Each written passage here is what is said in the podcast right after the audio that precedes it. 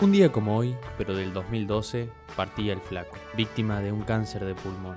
Ha pasado una década exacta, pero su legado y su nutrido cancionero y poesía que urdió durante más de cuatro décadas siguen intactos. Si a tu corazón yo llego igual, todo siempre se podrá elegir. No me escribas la Mi nombre es Luis Alberto Spinetta. Tengo 61 años y soy músico. Desde el mes de julio sé que tengo cáncer de pulmón.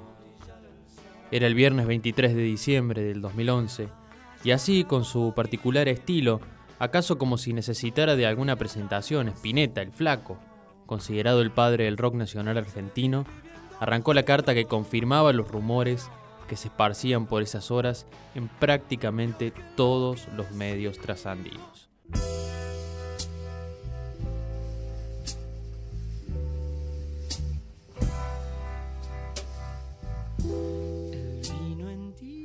Estoy muy cuidado por una familia amorosa, por los amigos del alma y por los mejores médicos que tenemos en el país.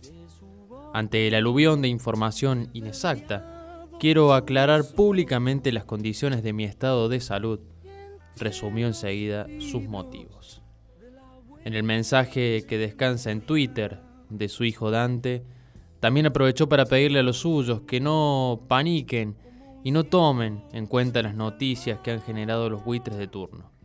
Y sobre el final les hizo un llamado. Ahora en las fiestas, si van a conducir, no deben beber. Esa clase de incisos fueron los que hicieron de Spinetta un tipo querible, más allá incluso de su brillante carrera musical. rojas. Mensaje es ese, cuidá al que tenés al lado. Es tu amigo, puede ser tu hermano, tu novia, lo que sea, pero cuidá, cuidá la vida.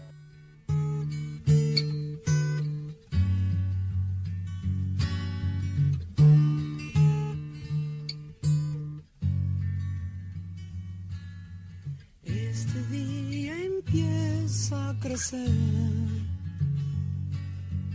Voy a ver si puedo correr.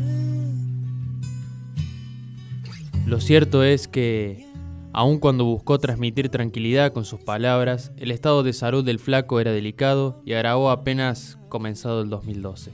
La revista Caras, de hecho, filtró una desafortunada imagen donde se lo podía ver con un aspecto muy desmejorado. Hasta el 8 de febrero, un miércoles que muy debilitado por una cirugía que debió someterse producto de unos divertículos en el estómago y de su tratamiento falleció. Su círculo íntimo reveló que estaba en su casa y rodeado de sus cuatro hijos.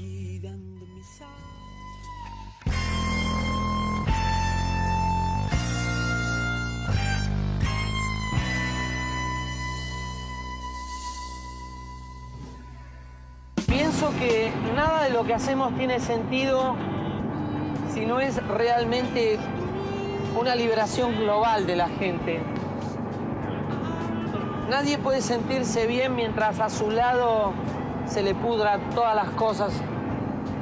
Entonces de nada vale mi revolución de hacerme el hippie o de, o de ser este, supuestamente una estrella de rock o algo así.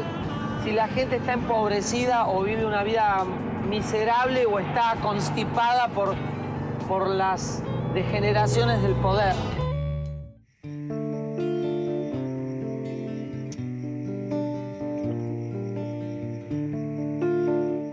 Lo cierto es que desde la muerte del flaco han pasado ya 10 años. Todos los 23 de enero, fecha de su cumpleaños, aquí en Argentina se festeja el Día Nacional del Músico. El flaco, con su hermosa poesía y su maravillosa obra, nos enseñó que todas las hojas son del viento, que mañana es mejor y que es importante quedarse hasta el alba.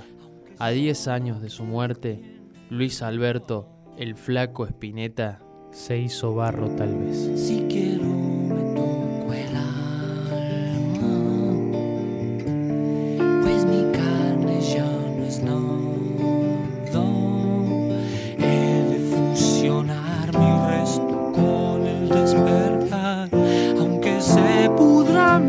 loca por callar.